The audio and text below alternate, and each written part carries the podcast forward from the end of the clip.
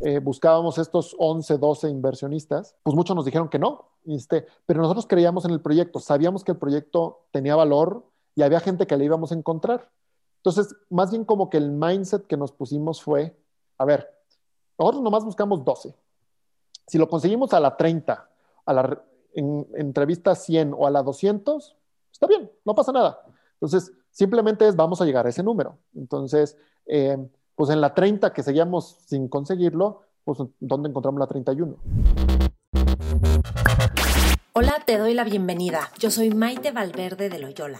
Y esto es Mentores. Cada semana te comparto la vida extraordinaria de héroes cotidianos en un solo podcast. Y estoy segura que encontrarás tu sentido de vida fascinante. Mentores. Hola, ¿qué tal? ¿Cómo están? Les doy la bienvenida a este nuevo set de mentores. Está padrísima esta entrevista. Mi invitado de hoy es Gustavo Fernández de Loyola. Él nació en Colima, México, es esposo y papá de tres niñas. Es ingeniero industrial y de sistemas por el TEC de Monterrey de Guadalajara y tiene un MBA en Harvard Business School. En el área empresarial se ha desempeñado como administrador general del Centro Médico Puerta de Hierro, ha sido dos veces presidente del Consejo del Consorcio Mexicano de Hospitales y presidente del Consejo de la Integradora de Salud del Consorcio Mexicano de Hospitales. Fue socio del Search Fund Innovamex Capital y CEO de Encontrol, empresa líder en ERP para constructoras. Actualmente es socio de Arcu Capital, fondo de capital privado y CEO de Grupo Torre Médica, empresa líder en servicios de salud en México. Ha colaborado en diversos consejos en empresas de salud, energía y tecnología en México, Chile y Colombia, así como asesorando a diversos fondos de capital. Y ha sido profesor en el TEC de Monterrey Campus Santa Fe y actualmente es profesor invitado del IPADE en el área de política de empresa. Es cocinero aficionado y ávido lector de todo tipo de géneros. Y es un gran papá, créanme, yo lo conozco. Es además mi primo. Es un honor conocerlo, tenerlo cerca y aprender de quién él es en sus diferentes relaciones y roles en la vida. En esta entrevista, Gus y yo hablamos de por qué participar en diferentes actividades y tener diferentes experiencias te ayuda a conocerte mejor, saber qué quieres y crecer. Nos platica cómo ser organizado en tus finanzas, cómo logró entrar a Harvard Business School y conseguir los recursos para estar en esta universidad. Cómo educar a tus hijos. Créanme, es un gran papá y yo admiro su forma de relacionarse con sus hijas y cómo ellas son en la vida. Cómo manejar tus horarios y actividades para balancear toda tu vida y qué hacer cuando te enojas o te desilusionas. Sin duda es una plática súper rica que te va a ayudar a ver cómo alguien que ha sido tan exitoso y que ha estado en lugares tan privilegiados lleva una vida tan sencilla y tan balanceada. Espero que disfrutes esta entrevista tanto como yo la disfruté y compártela con más personas a las que también pueda servirles o gustarles. Y acuérdate de compartir qué es lo que más te gusta, la frase que más te impactó, la lección que aprendiste y tagueanos como mentores con Maite. Me va a encantar saber de ti. Disfruta esta entrevista con Gustavo Fernández de Loyola. Mentores. Gus, pues bienvenido. Qué gusto que estés aquí en Mentores. Hola, ¿cómo estás, Maite? Pues contenta de que por fin ya estamos haciendo esta entrevista. Y mm, hay algo con lo que me gustaría empezar que creo que te sirvió mucho para quién eres hoy y, cómo, cómo operas en la vida. Y es que de niño, em, quizá era porque te fomentaban en casa hacer eso, pero participabas en todos los concursos y en todo lo que había en cualquier cosa. O sea, en la escuela, en... yo me acuerdo que yo participaba pues en lo que era obligatorio y ya, participas y ya. Pero mm, creo que el estar participando y aventurarte a estar arriesgando, porque cuando participas en concursos nos aventuramos, estamos arriesgando algo, sirve. ¿Qué aprendiste de estar participando en tantas cosas de niños, en la escuela, en actividades este, como académicas o... yo, yo creo que lo que aprendí, o más bien lo que aprendí o lo que siento que aprendí, me di cuenta de ello muchos años después. O sea, no te das cuenta cuando eres chico, pero lo que realmente estás aprendiendo es primero a probar diferentes situaciones, a, ver qué te gusta. Yo creo que lo primero que aprendes es saber qué te gusta. Eh, yo estuve de todo, en fútbol, básquetbol, voleibol, teatro, este, eh, la iglesia, eh, de todo, scouts, que también estuve mucho tiempo, y lo que aprendes primero es saber qué te gusta y qué no te gusta, en qué, en qué, situaciones te sientes cómodo. Yo creo que aprendes mucho también a tolerar la, frustración, o sea, hay, cosas que de chiquito eh, no te gustan, pero entonces lo que estás, lo que estás aprendiendo es a, cuando hay frustración a tolerarlo. Había situaciones que seguramente no me gustaron en el fútbol, en los scouts o en varias cosas, pero eso te va formando un poco. Eh, creo que también la tercera cosa es a trabajar en equipo.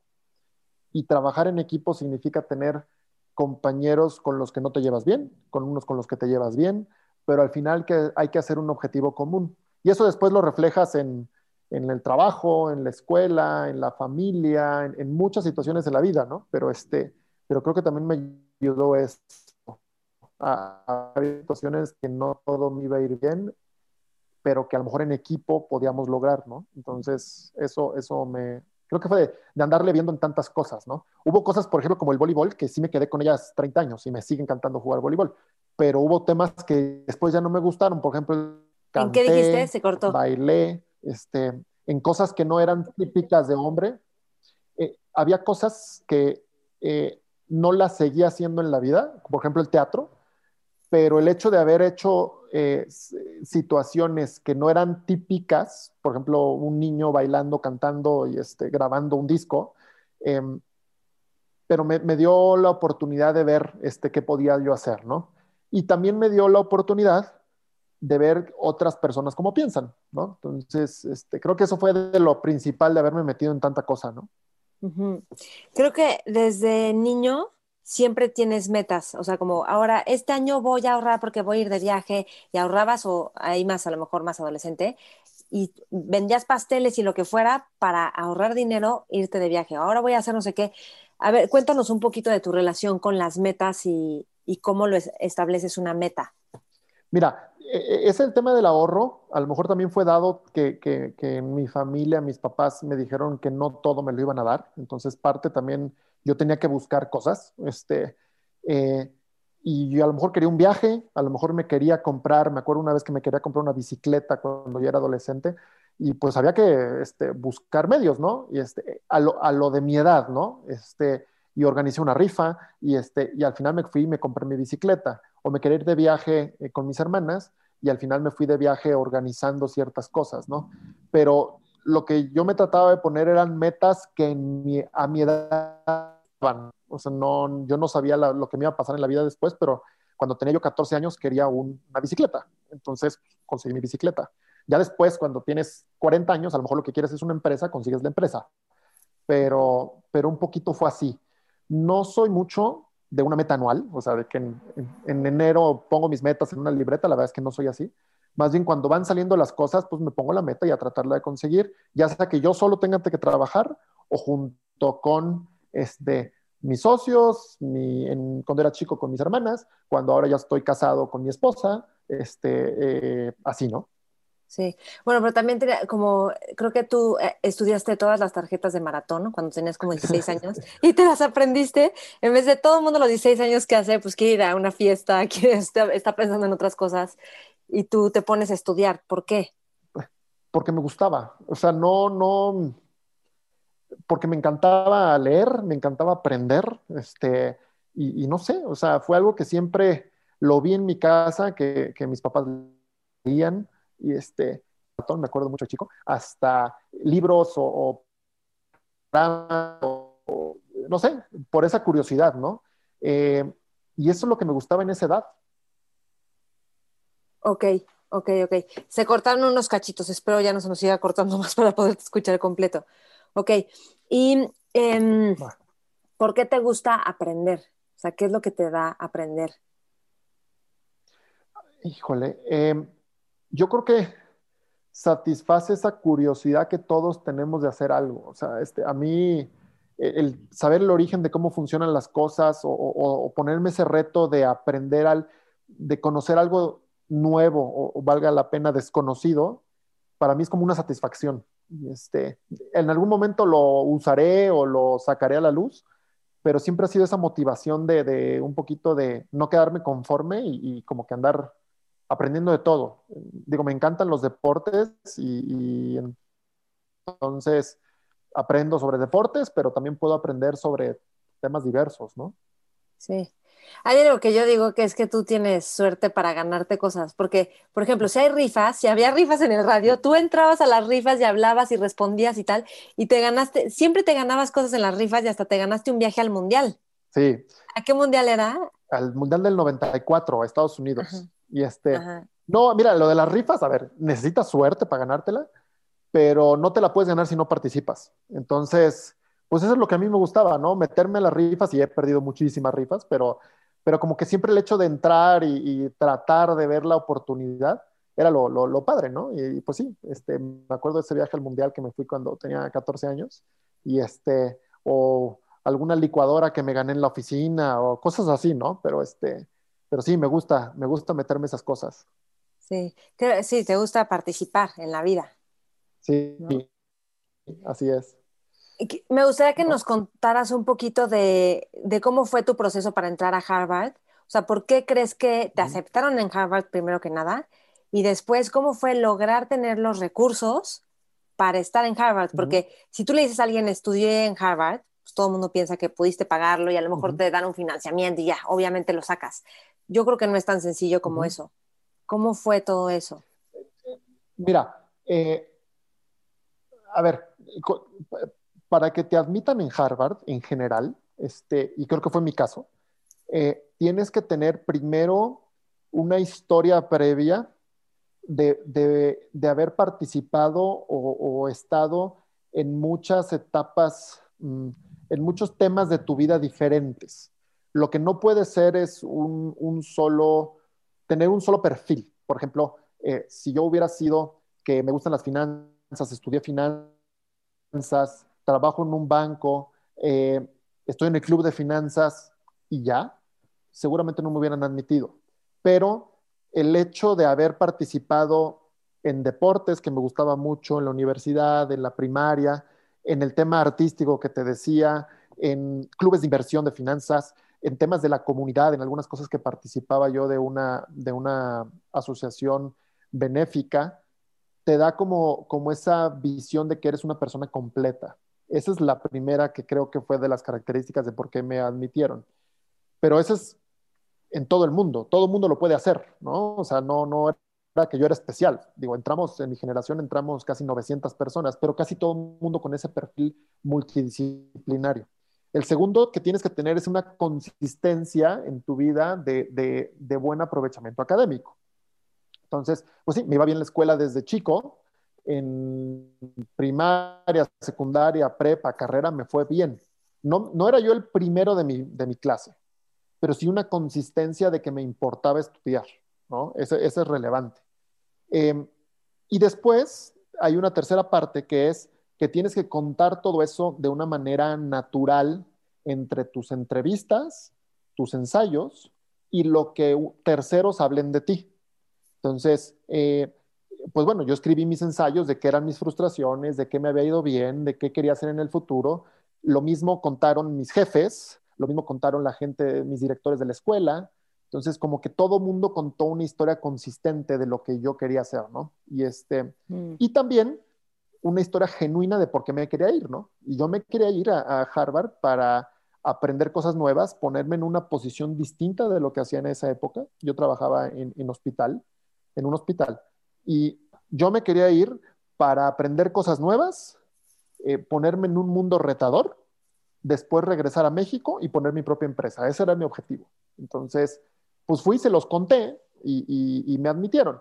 Bueno, me está faltando una cuarta que era, yo tenía 27 años, eh, me fue bien en mis exámenes de admisión, pero no era el más alto. Yo no era el más alto, había mucha gente con mejores exámenes, pero yo tenía mucha gente a mi cargo, tenía casi 500 personas a mi cargo en mi trabajo. Entonces, era un balance de, sí, tengo buenos exámenes, no perfectos, había más gente mejor, pero tenía habilidades de dirección este, al dirigir a tanta gente, a mi edad, ¿no? A 27 años. Entonces, como que fue un balance de todo, ¿no? Y también, importante, contar lo que no era yo bueno. Oh, no todos somos perfectos. ¿Contar en lo que no eras bueno tú? En lo que, contar en lo que no era yo bueno. O sea, porque, porque fallas, porque tienes errores, porque te equivocas. Este, ¿Cómo en qué? ¿Cómo en qué contaste que no eres bueno? Por ejemplo, en, en el trabajo eh, cometí varios errores, me acuerdo, estratégicos en mi desempeño, eh, que, que, le costaron a la empresa eh, ingresos o le costaron oportunidades. Y, y pues, se los conté, les dije, me equivoqué en esto, ¿verdad? Este, y, y, en la escuela alguna vez me equivoqué, y eso se los tienes que contar genuinamente. Entonces, creo que eso fue todo lo que sumó que me admitieran. Sí. Ahorita pasamos a, cómo conseguir los recursos y tal para irte a Harvard y pagar HBS, ¿no? Harvard Business School. Pero, ¿qué, ¿qué, tipo de frustraciones les contaste en esos ensayos? O sea, ¿cuáles frustraciones tenías o has tenido? A ver, y me faltó un tema eh, también de qué más, me, qué más hice para poder entrar a Harvard. Es que me tuve que poner a estudiar un montón. Mm. Eh, el examen GMAT no es fácil, ni el TOEFL. Yo no tenía un nivel de inglés que me pedían en Harvard. Entonces, pues te imaginarás 26, 27 años, ponerte a estudiar martes y miércoles en la noche, con todo y que tenía mi trabajo, eh, sábados y domingos a ponerme a hacer exámenes, y eso me tomó como 5 o 6 meses. Y pues estudiar, estudiar, estudiar, estudiar, hacer mis exámenes. El TOEFL lo tuve que repetir porque no me había ido bien. Y pues era esa determinación de volver a hacer las cosas, ¿no? Y hasta que me saqué buenos scores y ya pude ir. Sí. Oye, esto es algo importante porque cuando algo no sale, o sea, por ejemplo, no pasas el TOEFL o lo que sea, entonces, ¿cómo te relacionas con, entre paréntesis, el fracaso o cuando algo no te sale? ¿Qué es lo que haces? Híjole, primero es aceptar lo que estaba en mí, el mejorar y que yo había sido el que había fracasado no le podía echar la culpa ni a mis maestros, ni a este, mi vida, ni a alguien más, ¿no? Era, si yo me saqué tal puntaje es porque yo, Gustavo, me lo saqué. Entonces, primero aceptar que yo fui. Segundo, pues ponerme otra vez a, estudiar y a obtener los recursos para poderlo volver a pasar, ¿no? Entonces, me acuerdo muy bien eh, que lo tuve que ir a hacer eh, a otra ciudad que no era Guadalajara, eh, en un fin de semana que mi familia estaba en la playa y pues ni modo, si yo quería mi objetivo de irme a Harvard, había que sacrificarse. Entonces, pues, pues así, lo hice. Sí, sí, sí. Y, em, por ejemplo, cuando cometiste esos errores estratégicos en el hospital, o sea, ¿qué haces en este momento? Porque pues hay quien empieza a culpar a otros, hay quienes quieren como patear la pelota para que no se note. O sea, ¿qué, hacías en esos momentos? Eh, hablar con mi jefe y decirle la regué. O sea, digo, no hay otra excusa, la regué, no me preparé bien, eh, no puse atención en los detalles y pues la regué. La próxima voy mejor. Pero era reconocer que me había equivocado, ¿no? Con todo y que era una decisión importante que me podía correr mi jefe, pero, pero rápidamente se iba a dar cuenta que me había equivocado. Entonces, mejor le digo, me equivoqué y, y se acabó, ¿no? Este, ¿Y cómo, e, o sea, cómo lograste a los 27 años tener 500 personas a tu cargo? Yo creo que es la combinación de dos cosas. De, y, lo, y se lo reconozco mucho a mi ex jefe en ese momento. El que mi jefe tenía un perfil de apoyarse mucho en jóvenes. Digo, él tenía 40 años, pero se apoyaba y te dejaba ser y tener mucho, mucha capacidad de, equivocarte, de aprender, de liderar. Entonces, una parte es porque mi jefe me dejaba y otra parte era porque, pues, siento que eran mis habilidades, ¿no? De comunicación con la gente, de liderazgo, de ser transparente cuando haces... Entonces, este jefe que te dejaba operar y crecer y por otro lado tus habilidades de liderazgo y comunicación. O sea, ¿qué, qué es la...? Porque bueno, supongo que ayer eras un líder y hoy 10 años después o un poquito más, ¿no? 15 años después eres otro líder. Sí. ¿Cómo eras ahí como líder ¿Y qué has aprendido en estos 15 años sobre ser un líder? He aprendido que no sabía mucho en aquella época. Em, a ver, yo, más bien yo creo que ha habido una consistencia en que yo sabía que yo no sabía y que la demás gente sabía más que yo. Entonces, mi posición en aquel momento y ahorita siempre ha sido, rodéate de buena gente, gente que sepa más que tú, déjalos que actúen y tú más bien sé un interlocutor entre el equipo y tus clientes, tus proveedores eh, o lo que estés haciendo, ¿no? Entonces, esa ha sido mi función siempre como director en los últimos 15 años que he estado. Eh, darles facilidad a la gente para que trabaje, se exprese, eh, ser muy claro cuando no están haciendo bien las cosas, eso también es importante pero obviamente hace 15 años cometí un montón de errores, ¿no? Que, a lo mejor ahorita ya con la experiencia me doy cuenta que no los debía de haber hecho. ok. Y luego cuéntanos cómo, cómo lograste las finanzas para estar en Harvard. Mira. O que, porque hay gente que se asusta a decir, esto va a costar, ¿cómo lo voy a pagar? Mejor no. Mira, eh, todas las grandes universidades, todas en el mundo, eh, si no tienes recursos para ir y estudiar, te lo prestan y te dicen, no te preocupes, me lo vas a pagar en los siguientes 15 años, todas. Entonces, nunca debería de ser un problema las finanzas si alguien se quiere ir de una maestría. Este, por lo menos de las de negocios, no es problema. Sin embargo, yo no me quería quedar con una deuda enorme de toda la vida. Entonces, lo primero fue ahorrar desde antes, o sea, este, desde, yo estaba ahorrando para hacer una maestría o para hacer algo, este, comprarme una casa, me quería comprar en aquella época, digo, y este, eh, pero ahorré durante mi trabajo y consistentemente no gastaba mucho cuando trabajaba. Eh, después apliqué a eh, un par de becas, una beca que se llama Becas Brockman en Guadalajara, que, que me dio ciertos recursos que me obligaba a regresar a México cuando terminara mi maestría y también fue un poquito de ponerme ese, ese, em, ese compromiso de regresar, ese compromiso de regresar a México. Apliqué otra beca de Harvard que también me dieron y al final apliqué un crédito de un cachito allá en Harvard, ¿no? Este, y, pero siempre pensando en que si yo invertía en mí, si me iba una maestría, regresando podía conseguir un buen trabajo o hacer un buen negocio que me permitiera pagar lo que debía. pero fue, pero sí enfocarme desde el principio en, en ahorrar y en tener los recursos necesarios. Ok. Y ahí consideraste, porque después, bueno, ya terminando la maestría, empezaste a conseguir este fondo de inversión para comprar, y ahí contemplaste en esas finanzas el, voy a estar yendo a México para hacer el proyecto que quiera hacer. Sí, sí, o sea, yo, yo tenía ahorrado para, para terminar la maestría y un poco más de dinero mientras no sé qué iba a pasar, conseguir un trabajo, empezar una empresa, levantar un fondo, que fue lo que terminé haciendo pero sí, sí tenía ciertos recursos ahí, este, o sea, no, no, no tenía planeado solamente la maestría, tenía planeado un poquito más. Un poquito más, sí, que eso es algo que me interesa porque creo que, que eres bastante organizado y estructurado con las finanzas, que eso hace que, pues, dormir más tranquilo, de alguna forma. Mira, yo, yo siempre me, me acuerdo desde, eso se lo escuché a una persona, ya no me acuerdo ni quién, pero se lo escuché hace muchos años, antes de irme a la maestría. Eh, y básicamente yo lo he pensado toda mi vida.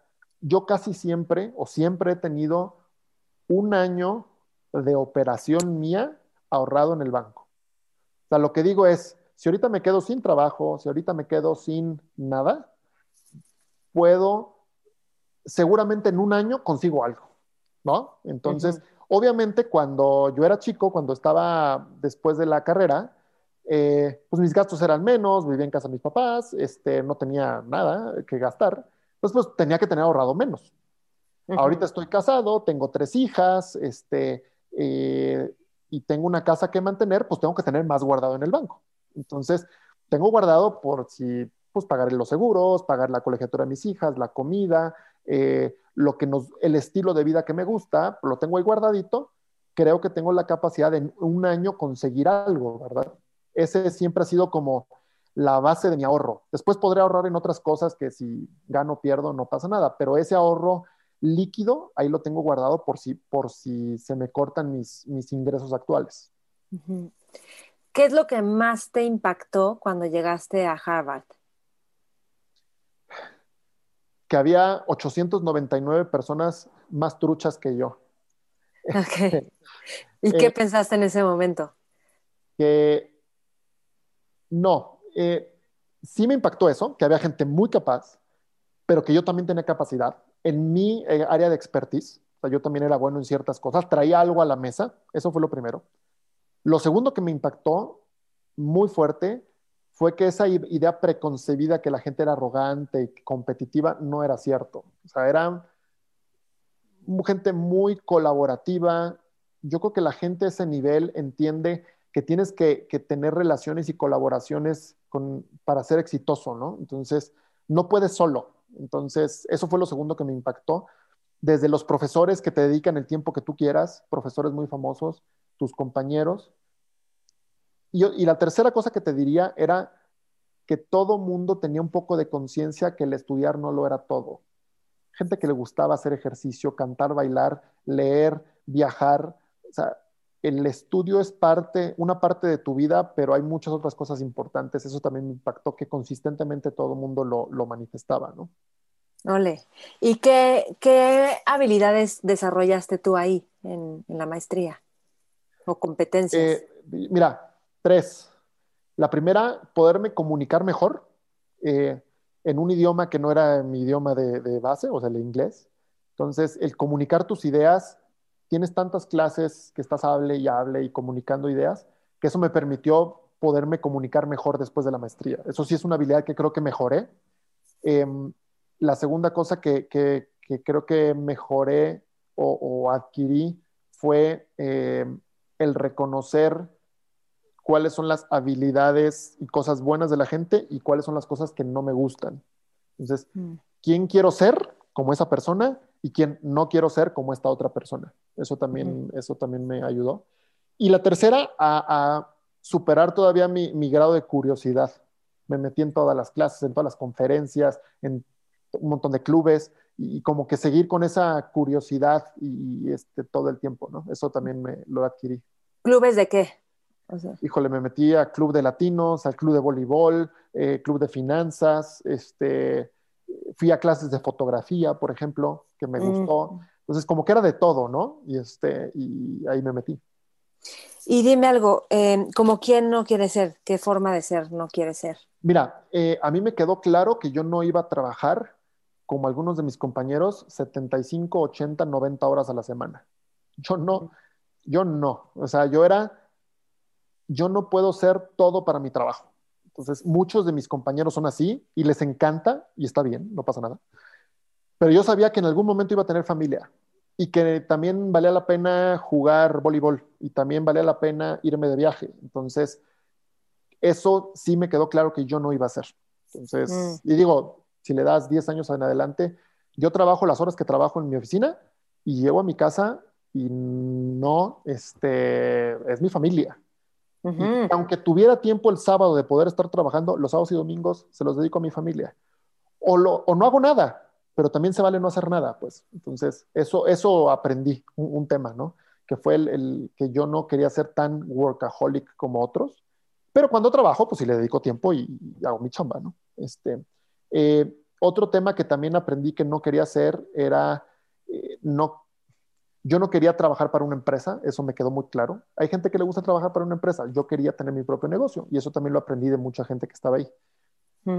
Ok, ahora estando, bueno, de hecho les comparto a todos que yo te dije un día, pues hacemos la entrevista en sábado, no te preocupes. Tú no, o sea, porque es mi horario familiar. Me acuerdo, sí, me acuerdo que me dijiste, oye, lo, hacemos esta entrevista en sábado y te dije, no, este, porque yo quedé con mi familia que los sábados se los dedico a ellas. O o que yo me voy a jugar golf o me voy a cocinar, pero, pero la estamos haciendo ahorita un este, jueves en horario de chamba, me di el espacio y lo dedicamos para la entrevista con mucho gusto, ¿no? Este, pero como que hay que saber, bueno, es mi opinión, hay que saber hacer las cosas en su tiempo. Totalmente. Ahora, cuéntame, estás en Harvard y creo que fuiste la segunda generación que decidió hacer un fondo para comprar un, un fondo de búsqueda para una empresa. Que eso necesitaban como unos 11 inversionistas, ¿no? Más sí, más o menos. Así es. Tuvieron 92 citas. Sí. Y además, estar viniendo a México, ¿no? Sí, sí. Y con recursos limitados, no es como que págate todos los vuelos que quieras a México, todas las entrevistas. Cuéntame qué fue eso, o sea, ¿qué haces en la entrevista número 30? Que te faltan 40 más y no sé, hubo momentos donde te desanimaste, no pensaste que era eh, parte de... Yo, yo, yo en Harvard conozco el modelo de, los fondos de búsqueda o search funds, como se le conoce en, todos lados. Eh, lo primero que pasó es aprender el modelo. Eh, me hice de un socio. Este, yo sabía que yo, Gustavo, no me gusta hacer ciertas cosas solo. No, no opero así. Entonces, para esos momentos en los que me va mal eh, o los que me va muy bien, yo necesito tener un socio. Entonces, con los que me va muy bien y me voy para la luna, mi socio me baja. Y los que me va mal, mi socio me sube. Igual al revés. ¿no? Entonces, eh, consigo a mi socio, Eduardo. Eh, Ahora, y ¿cómo entonces- conseguiste al socio? Porque no es cualquier Claro, nos persona. conocimos ahí en Harvard y, y, pues nos conocimos en jugando fútbol, este, comiendo muchas veces juntos y, y en una plática dijimos, oye, es algo que nos gusta, lo haríamos en conjunto, pues órale va. Y este, tuvimos una plática así, dos, tres, cinco pláticas y dijimos, hay que hacer el proyecto juntos. Y así lo conocí. Este, eh, y entonces decidimos hacer este fondo de búsqueda y buscar los inversionistas. 2008-2009, crisis tremenda financiera y dijimos, pero pues creemos que el modelo vale, que el proyecto nos gusta, pues vamos a buscarlos. Entonces empezamos una entrevista, dos, tres, eh, buscábamos estos 11, 12 inversionistas, eh, pues muchos nos dijeron que no, este, pero nosotros creíamos en el proyecto, sabíamos que el proyecto tenía valor y había gente que le íbamos a encontrar. Entonces, más bien como que el mindset que nos pusimos fue, a ver, nosotros nomás buscamos 12. Si lo conseguimos a la 30, a la en, entrevista 100 o a la 200, está bien, no pasa nada.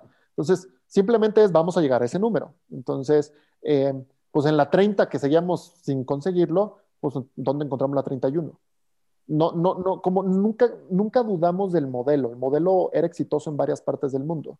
Entonces, pero bueno, sí fue frustrante y sí había este, momentos en los que decíamos le seguimos o no, pero pues fue, oye, una más y una más y una más. Y cuando nos dimos cuenta, llegamos a las noventa y tantas y conseguimos a, a, todos los inversionistas. ¿Qué aprendiste de todas esas entrevistas? Eh, aprendí, a, eh, aprendí a mejorar mi comunicación. O sea, oye, ¿qué, cómo, ¿por qué nos fue mal en esa entrevista? Eh, entonces, como que mejoramos mucho, Eduardo y yo, en ese momento, eh, nuestro speech. También aprendimos a que había ciertos perfiles de inversionistas que no nos gustaban, entonces como que también fuimos más selectivos. Uh -huh. eh, sí. Y aprendimos también a que eh, no, no importaba si nos había ido mal, siempre había uno mejor. O sea, un, un, una, perdón, una entrevista posterior. Entonces, pues eso aprendimos a darle, a darle, a darle hasta que lo conseguimos. Ok. ¿Y qué aprendiste de ti mismo? Eh, aprendí que, que, tenía yo habilidades para no darme por vencido. O sea, que, okay. que, que, que, me podía ir bien si yo le seguía dando, si creía en mí. Y yo sí creía en mí. Entonces, este, eso aprendí. Y también aprendí que me faltaban ciertas cosas. Entonces, y que me complementaba con mi socio. Entonces, te digo, creo que reforcé que yo en mi vida profesional necesitaba uno, dos socios con los cuales interactuar, ¿no? Oye, ¿cómo le haces para, eh, para relacionar? O sea, siempre estás en contacto con gente, pero creo que sabes conectar con el tipo de personas que necesitas conectarte, para lo que sea, para los vinos, para ir a jugar golf o para negocios. ¿Cómo le haces para relacionarte con las personas y encontrar a los adecuados? Lo digo porque creo que hay gente que le da pena o gente que piensa que no tiene sentido, digo un poco por, por, tu, por todo lo que has platicado, pues se ve, ¿no? Si estás participando todo el tiempo en todo. Pero ¿cómo haces esta relación y este vínculo con la gente? Mira, no sé, no lo hago, no lo hago así como pensando, ¿no? Este, oye, tengo que hacer esto. Pero yo creo que es conectar al nivel que yo esté o que la otra gente esté. O sea, eh, una cosa es ir a jugar golf con un empresario, pues tienes que hablar su lenguaje, tienes que más o menos estar a ese nivel. Pero otra es con la enfermera que trabaja en mi hospital, que es un lenguaje diferente. Entonces, no le puedo contar a la enfermera que me fui de vacaciones a la playa una semana con mi familia Pues porque le va a chocar. Ella no ha podido salir por el tema ahorita de COVID en los últimos tres meses de trabajar. Entonces, pues, sería un error de mi parte comentarle que sí me fui de vacaciones con mi familia, ¿no? Entonces, no le platico de eso. Mejor le platico que me encanta, y, de verdad que me encanta, ir a comer tacos en la calle. Este, y, entonces hablamos de los tacos que nos comimos el otro día allá afuera, en, por donde está mi hospital, y, este, y que qué buenos estaban, ¿verdad? Y, este, y a lo mejor platicas este, de, de hace poquito que, que, que, me fui yo también al hospital en metro porque había mucho tráfico. A ese nivel, genuinamente, este, y, y entonces como que conectas ese nivel, ¿no? Y cuando estoy arriba, este, con, te digo, con, con un empresario que juega golf, pues a lo mejor no le cuento que llegue en metro, ¿verdad? Este, Pero tienes que ser genuino.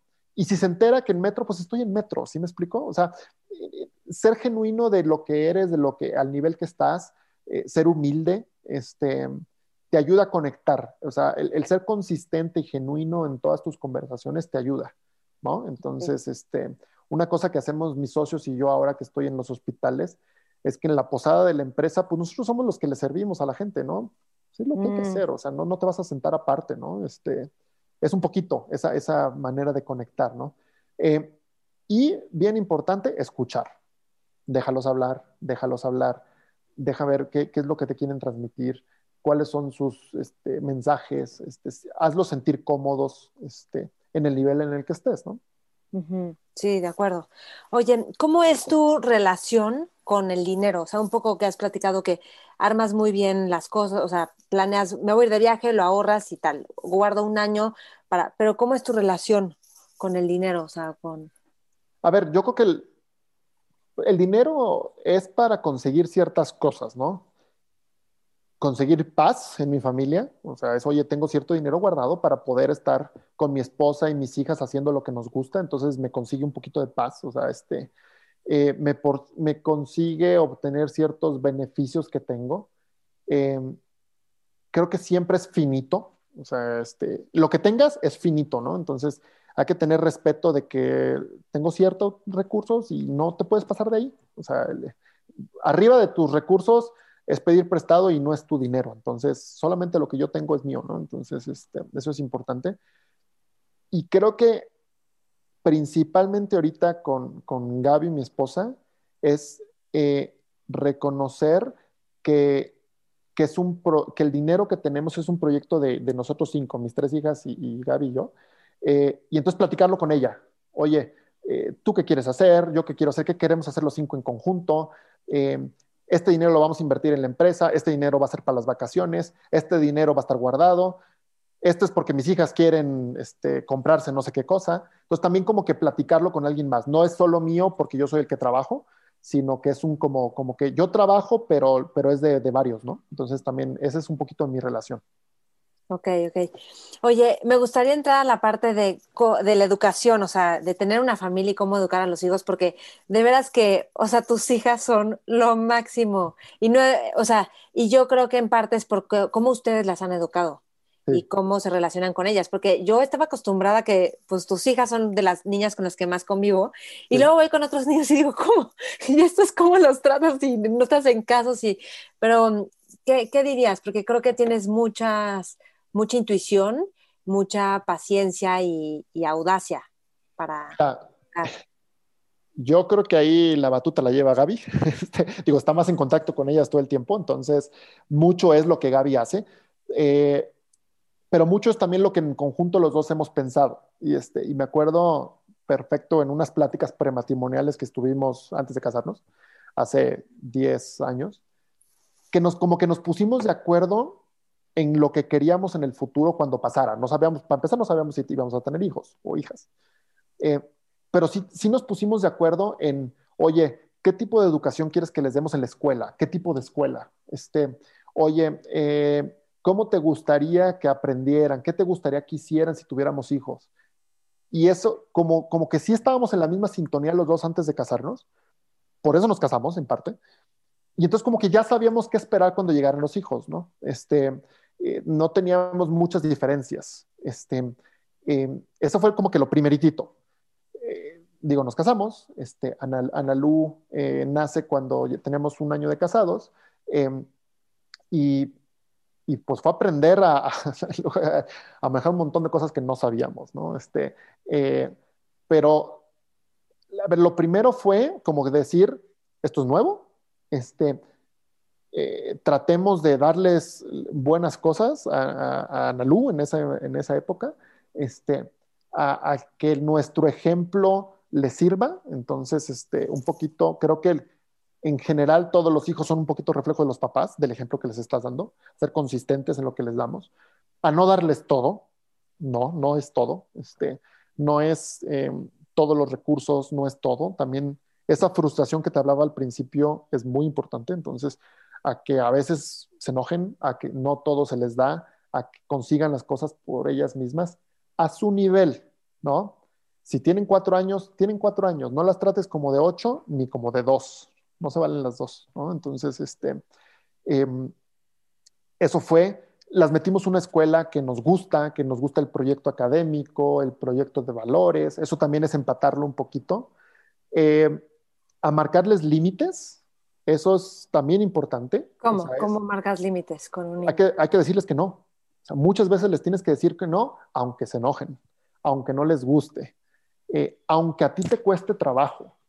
A veces es más fácil decir que sí para que no lloren, para que no te molesten, para yo poder ver mi partido de fútbol, este, eh, para que Gaby pueda este, salir con sus amigas, pero a veces les tienes que decir que no, aunque a ti te cueste o aunque a ellos les cueste, ¿no? Entonces, eh, nos pasa que, y tú lo has visto, oigan, ya nos tenemos que ir porque ustedes se duermen a las 7. Este, no, no queremos ir, no, no queremos ir, nos, queremos quedar con Maite. Este, eh, pues no, ya nos vamos, aunque no le guste a Maite, aunque no le guste a las niñas, aunque nos no nos guste a nosotros, hay que marcar límites, ¿no? Entonces, em, pero de una manera correcta, eh, no las regañas en frente de todos, tratamos de no eh, discutir Gaby y yo en frente de ellas, o sea, también como que tener una imagen correcta, ¿no? Este, pero creo que te digo, mucho es por el ejemplo, mucho también es como lo maneja Gaby en la casa, este, eh, pero, pero creo que eso es lo que ha logrado que sean mis hijas como son. Para unas cosas bien, para unas cosas no, pero, pero así son, ¿no? Oye, y dime algo, ¿pero has leído libros o le preguntas a otros papás también? O, o sea, ¿te has ayudado de otros recursos para saber cómo ir bien? Sí, no, a ver, no lo sabes todo, ¿no? Este, eh, sí, platicamos y platicamos con amigos y, a lo mejor con un tío que, sabe manejar niños. Eh, hemos leído libros o me encuentro un artículo, se lo mando a Gaby o Gaby se lo encuentra, me lo manda. Este, y, también cuando nos equivocamos, pues reconocer que nos equivocamos, ¿no? O sea, sí, sí hay recursos allá afuera, pero, pero no, si lo lees antes de tener hijos, te das cuenta que, el mundo es diferente a lo que te puedan decir. Hasta que no lo estás viendo con tus niñas, este, no, lo, no, lo, no te das cuenta qué es lo que necesitas, ¿no? Sí, creo que también el tipo de actividades, porque em, como qué actividades diferentes y creativas y folclóricas y que aprendan un poquito de la cultura y de, ¿no? Como eso ayuda muchísimo y y ustedes hacen mucho eso, o actividades diferentes. Mira, a lo mejor también viene mucho, te digo, de cómo éramos chicos los dos, también eh, Gaby y yo.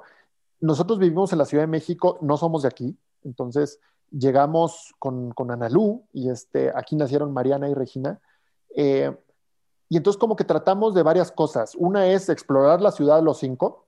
Entonces, pues el fin de semana nos salimos y que si caminamos en reforma y vamos a tal lado y un poquito para que ellas, es más, para que los cinco aprendamos no solamente es por ellas, los cinco nos encanta salir, ¿no? Em, y hacer cosas distintas, ¿no? Este, cocinamos mucho en la casa, pero también salimos. Este, ahorita Nalu es una ávida lectora, este, em, pero cantan, cocinan conmigo, este, juegan a las princesas, hacen de todo, este, porque a los papás nos gusta explorar, ¿no? Y porque nos gusta andar de, de para arriba y para abajo y viajar y hacer cosas, ¿no? Entonces, por ahí va. Sí. Oye, cuéntame del mundo de la cocina, porque, y del gusto, ¿no? Del sentido del gusto, porque, bueno, te encanta todo ese mundo y me acuerdo que una vez hicimos una fiesta de alter egos, o sea, todo el mundo se disfrazó de lo que le hubiera gustado ser y tú te disfrazaste de taquero, o sea, como... Sí, sí, yo, yo, yo no sé por qué desde chiquito como que me llamaba la atención ser taquero.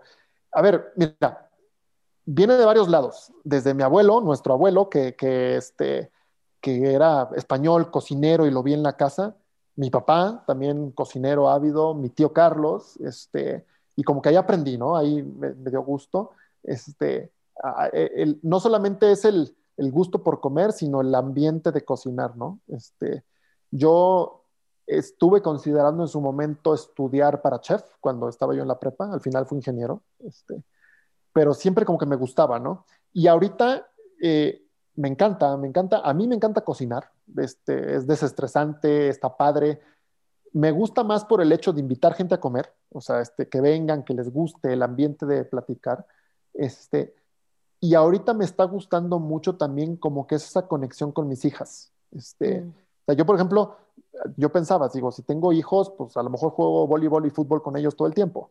Pero pues a mis hijas no les gusta. Este, y no les gusta ver todos los deportes conmigo en, en la tele pero ya encontramos como que cocinar nos encanta a todos. Entonces, este, pues Regina, la de tres años, pues me ayuda a, este, a poner la harina, ¿no? Y este, o a poner el carbón en el asador, y Analú ya maneja otras cosas, y Mariana me ayuda a pelar ciertas cosas. Entonces, como que ha sido ese vínculo con mis, con mis hijas. Cuando quieren y cuando no, pues yo lo cocino solo y este, y como que eso ha sido un poquito, ¿no? Este, lo, que he hecho ahí con mis hijas y que a los cinco nos encanta tener ese ambiente de invitar gente, cocinar y poner la mesa y todo eso, ¿no? Sí. Oye, em, déjame algo te Ah, sí. Creo que tienes algo que es que nunca parece que algo te está costando trabajo o que está siendo un pesar para ti. Desde tener gente invitada, o sea, tener invitados no es como, uy, tengo que atenderlos o toda la carga, o cualquier cosa. O sea, yo nunca te he visto como, uff, esto le está costando trabajo y ya sé. ¿Cómo, ¿Cómo te relacionas con eso? Porque supongo que sí hay cosas que cuestan trabajo. Ah, pues sí, sí, hay muchas cosas que cuestan trabajo. Eh, a ver, lo, lo primero que te diría que normalmente ayuda es tener paz en mi vida y en mi casa. Este, entonces, si yo no tuviera paz en mi casa, este, con, mi, con Gaby, con las niñas, este, pues andaría yo todo el día así como intranquilo, ¿no? Entonces, intranquilo en el trabajo y eso. Entonces, como que eso me ayuda así de base, este, y eso me encanta. Pero un poco es como que dedicarle el tiempo en ese momento a eso, no estarme preocupando por otras cosas. Si es atender gente en nuestra casa, pues es el atender gente en nuestra casa, que vengan los invitados y si hay desorden, pues hay desorden y no pasa nada. Ahorita que estoy en la entrevista contigo, solamente es la entrevista, ¿no? Allá está mi celular este, en modo avión, no están llegando llamadas. En mi casa no me están hablando y, este, y le estoy dedicando ahorita el tiempo, ¿no? Entonces, como que, como que decir, a ver, esta, es, esta hora es para ahorita para Maite la entrevista. Y este, y si tuviera algún tema, pues se los digo, ¿no? Oigan, no me molesten ahorita, pero este, pero un poquito pues sale natural. Ok. Y este, ¿cómo te, o sea, cómo te organizas y cómo te relacionas con el tiempo para hacer tantas cosas? Porque, o sea, haces ejercicio y cocinas y trabajas y estás con tus hijas y lees, investigas y ves todos los partidos y, o sea, yo digo, ¿cómo? ¿Cómo te organizas? Y además también tienes como cursos de mil cosas, o sea, como ah, de, vinos o de negocios. Híjole, no sé. Este, eh, a ver, sí tengo un calendario ahí en mi celular donde voy apuntando las cosas, como que un poquito lo que trato es no poner de mucho en poco tiempo. O sea, por ejemplo, em, esta entrevista que estamos haciendo, eh, me dijiste hace casi un mes, oye, ¿cuándo, ¿cuándo te entrevisto? Y hace 15 días te dije tal jueves, ¿no? Entonces, a ver, a lo mejor sí tenía dos horas al día siguiente, pero como que yo necesitaba trabajar en ese momento y, oye, Maite, ahorita traigo necesito tiempo para mi trabajo, pues viene mi trabajo. Si puede esperar, lo mandamos dos semanas, ¿no? Entonces, este, o em, hoy, por ejemplo, este, en la tarde eh, tengo mucho trabajo, entonces hoy no voy a poner ni aprendizaje, ni conferencias, ni nada, es mi trabajo lo que tiene que hoy suceder, ¿no? Este, eh, pero ayer, pues quería cenar con Gaby y pues nada, no, ni ella puso su, con sus amigas, ni yo, pero a lo mejor mañana ya sí va con sus amigas, entonces a la hora que yo veo el partido. Entonces, como que un poquito poner de mucho, este, no saturar de todo, eh, pero a veces sí me abruma, ¿eh? O sea, a veces sí siento que no debía de haber hecho algo porque tenía otra cosa más importante. O sea, sí, sí, sí me pasa, ¿eh? Este, em, trato como que a lo mejor lo que te decía, el trabajo es en ciertas horas, la familia es en otras horas, este, los partidos son o en la noche o el fin de semana, no son a mediodía, no sé, así lo trato de hacer. ¿Tienes o has tenido mentores en, ahorita ah, tienes mentores, algunos, ¿no? O a lo mejor gente que conociste en Harvard o no sé si en el IPADE. ¿Cómo, ¿Cómo has construido tu relación de mentoría y, y cómo son tus sesiones con ellos?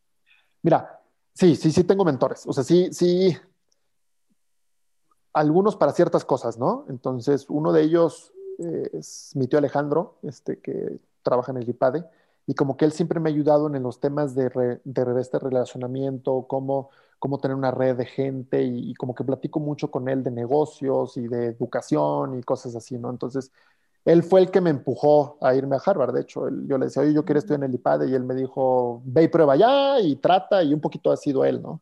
Este, eh, Rogelio, otro buen, buen amigo, este, que digo, me llevará unos 30 años, este, eh, o un poquito menos, un poquito él como, como modelo de cómo maneja tu familia, ¿no? Este, y cómo le va bien económicamente, pero cómo, cómo maneja las cosas en su familia, eso también. ¿Cómo eh, las maneja? Eh, con mucha humildad y con, mucho, eh, con mucha separación de lo que es el negocio y de lo que es tu, tu familia, la discreción con la que maneja su, su vida privada, este, lo, lo, sencillo que es. Un poquito platico con él de esas cosas. tengo un, un inversionista, se llama Jesús de Juan, que es este, él es literal mi mentor en temas de negocios, ¿no? digo, lo veré dos veces al año, este, pero es, traigo este tema, Jesús, ayúdame, este, y mucho de lo que me ayuda Jesús es a decirme en lo que me equivoco y en las cosas que no debo de hacer y en las que sí debo de hacer, ¿no? Entonces, ¿qué tienes que hacer para que funcione este tipo de mentoría? Yo también soy mentor de otras gentes. Es como que tener un proyecto claro, este, oye, ¿qué quiero obtener de esta relación? Entonces, el, el mentor se lo dice al alumno y el alumno a su mentor, ¿no? Oye, los dos que quieren obtener, dejarle un tiempo límite. Yo soy mentor de, un cuate que se llama Luis de la Mora y, tenemos sesiones de 30 minutos, no más, no menos. Viene el preparado, yo me preparo, este, hay objetivos y lo hacemos, ¿no? Este, un poquito así es como, como darle mucho, ser curioso en la plática, este, em, y esa ha sido mi relación con, mis mentores o cuando yo soy mentor de alguien, ¿no? ¿Tu mentoría en qué, como, qué es lo mejor que tú das en una mentoría? O Mira, yo, yo como que dos cosas hago. Soy mucho mentor de search funds, de, gente que quiere hacer lo mismo que yo. Entonces les doy mi experiencia, este, eh, les digo que me equivoqué, que no, este, les, los empujo un poquito a que, a que se reten ellos mismos. Y, este, y, otro, y otra cosa que hago un poco de mentoría es los que se quieren ir de maestría. Entonces, mm. es platicarles un poquito esto de lo que vimos en la entrevista de cómo tienes que ser una persona completa, que tienes que hacer tus exámenes, retarte, que el dinero no es problema, este, este, un poquito la experiencia, ¿no? Ok, ¿te crees un, o sea, crees que sabes negociar bien o no? O sea, que eres un buen negociador. Mira, yo pensaba que sí, hasta que, me, hasta que vi que mi socio me lleva 10 veces, 10 vueltas de ventaja. ¿Y qué, no, en él? ¿Qué... ¿Mandé? Ah, no, o sea, a ver, en general sí, sí puedo negociar. O sea, sí, sí, soy, a veces soy conciliador, me pongo del otro punto de vista. A ver, sí he podido obtener cosas que, cuando negocio creo que me va bien, pero tengo un socio que, que lo hace 10 veces mejor que yo. Entonces, muchas veces cuando las negociaciones aquí en el, hospital, en los hospitales son difíciles, el que va es Julián. Este, y él es bueno y, sé que lo va a hacer mejor que yo y, ya. Este, pero no, en, general te diría que soy bueno eh, porque trato de ver las dos partes y llegar a un bien común, ¿no? Este, Pero bueno, este, ese es mi estilo. Oye, ¿y cómo manejas las emociones? O sea, por ejemplo, si algo te molesta, te enoja, ¿cómo lo manejas para que a lo mejor no salga con nosotros y para que no conduzca a una acción impulsiva? Mira, cuando me sale, este, porque hay veces que no me sale, me enojo y me enojo, y, o a veces me, me a lo mejor me, me, deprimo un poco y me deprimo, la verdad es que todos lo tenemos y a todos nos pasa. Este, pero un poquito es tratar de reconocer, y a lo mejor con los años me he ido volviendo un poquito más experto, en reconocer cuando algo me está pasando y que no tengo que decir, tomar una decisión en ese momento.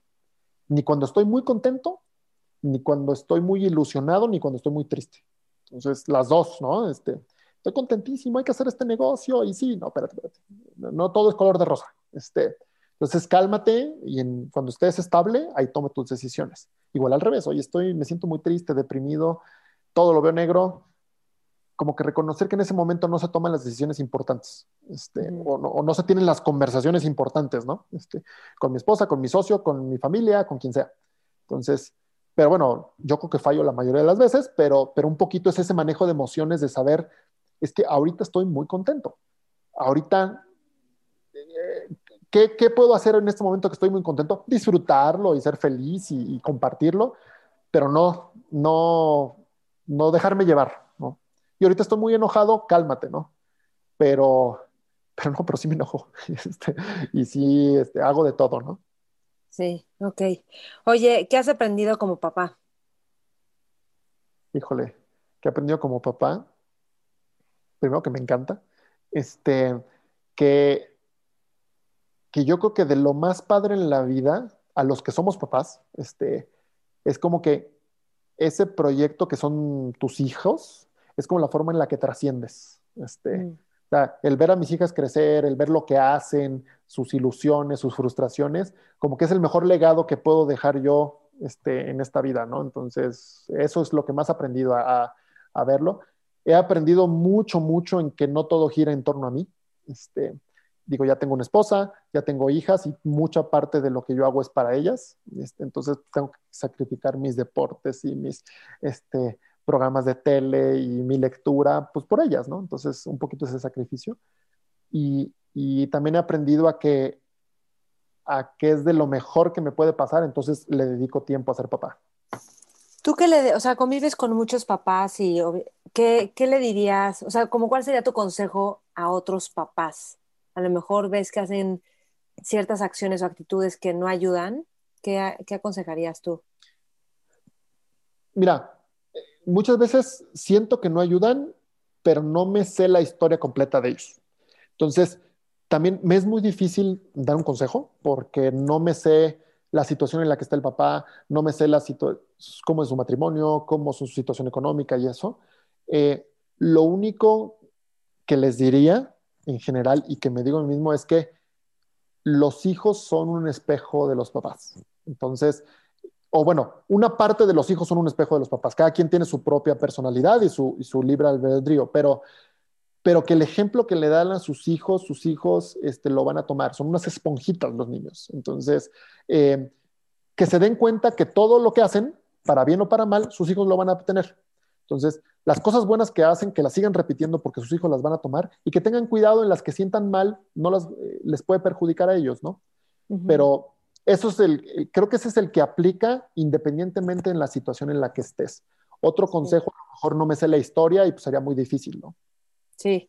Oye, es que también creo que algo que haces es que tú le dedicas el tiempo a cada cosa, como lo dijiste hace rato. Entonces, si hay que ser papá, le dedicas el tiempo a ser papá, a estar, a leer, a prepararte.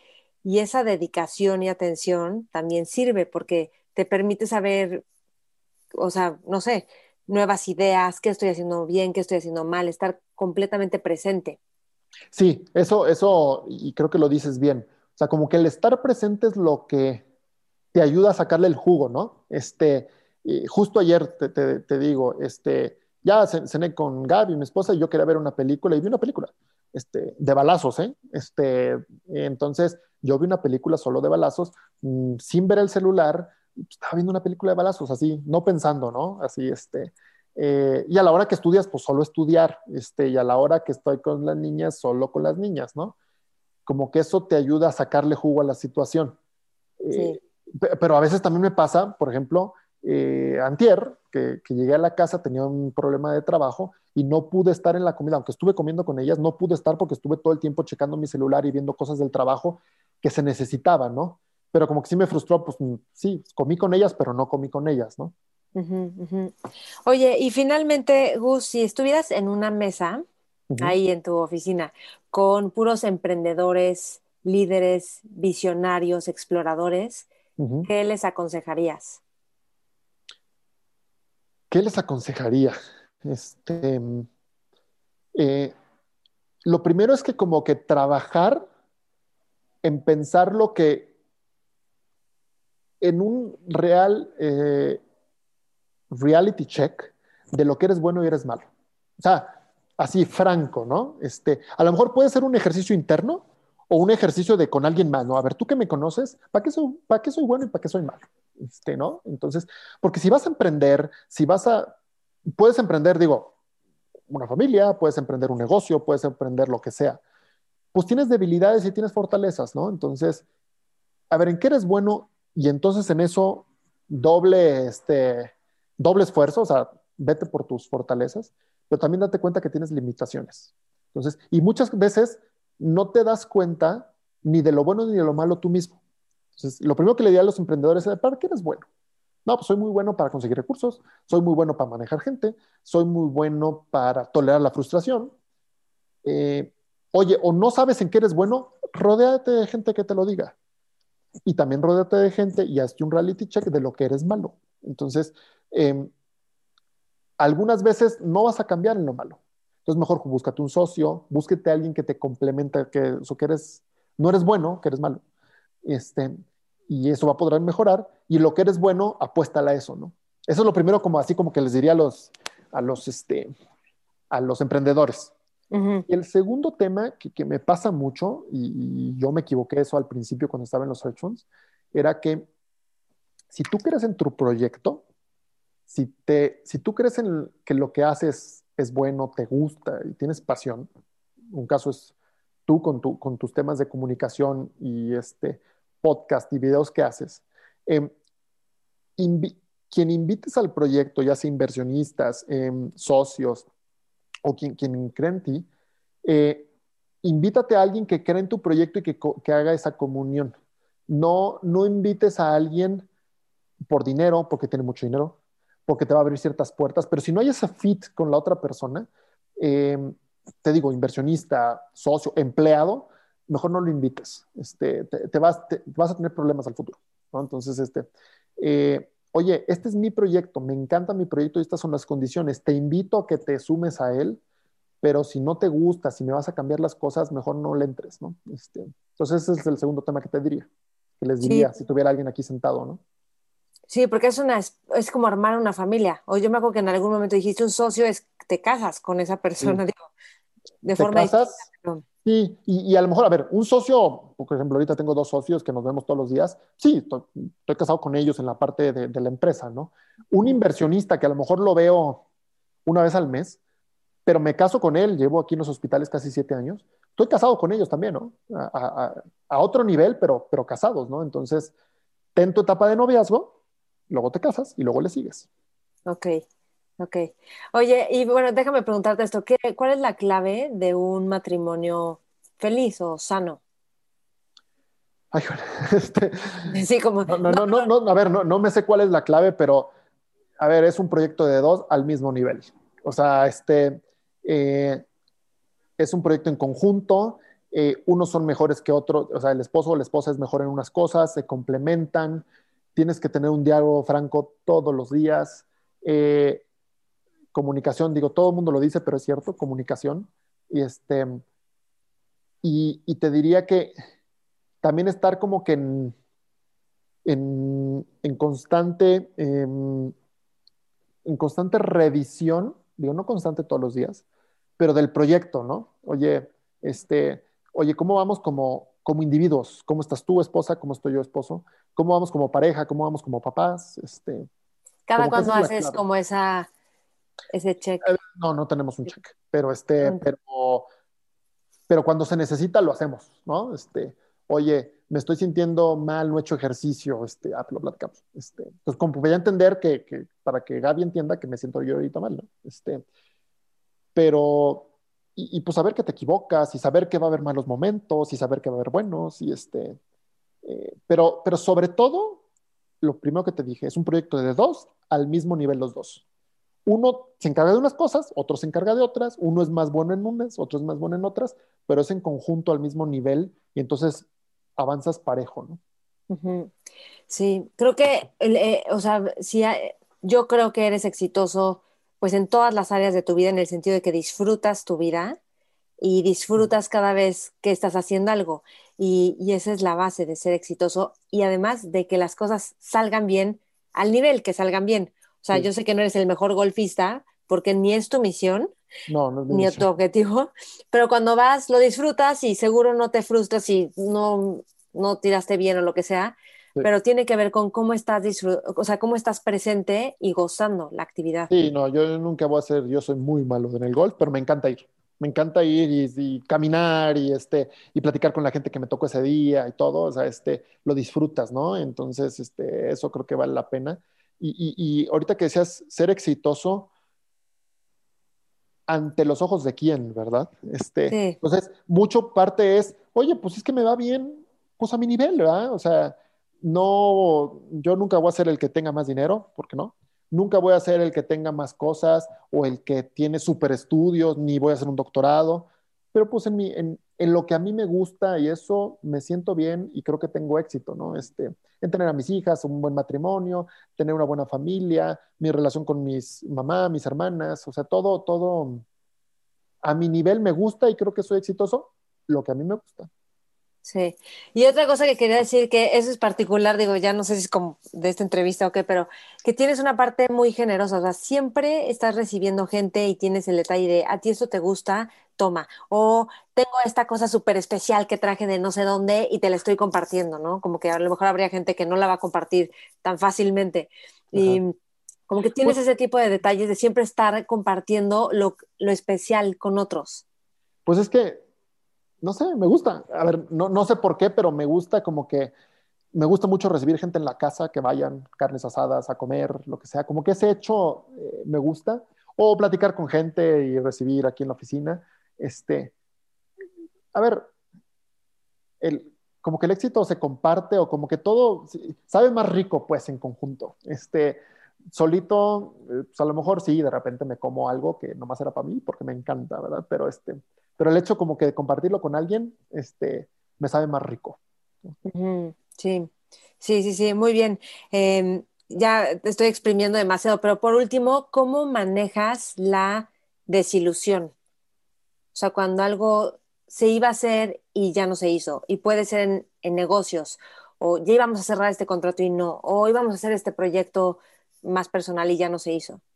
Híjole, es bien complicado, ¿eh? Este, no sé, me frustra, ¿eh? O sea, si es algo que, que, no me gusta, este, sí me ha pasado. Este, oye, íbamos a cerrar esta inversión, este, o este inversionista no le metió dinero, o nos íbamos a ir de viaje y mi, hija se puso enferma y no pudimos ir, este, eh, o no salimos a cenar porque le dio calentura, y esta desilusión, pues no sé si la manejo bien, pero pues sí me cuesta trabajo, ¿no? Este, em, es este a lo mejor al final lo logro ver como que no era tan determinante, pero sí me doy el, a lo mejor me doy el tiempo, pues estar delusionado un ratito, ¿no? O sea, reconocer así que, ay, chin, ni modo, voy a andar, voy a andar aguitado unos, unas horas, unos días, este, pero así es un poquito, y a lo mejor meter un proyecto más o hacer algo más, este, para, para poder, este, que se me quite esa desilusión, ¿no? Pero pues sí, sí es complicado.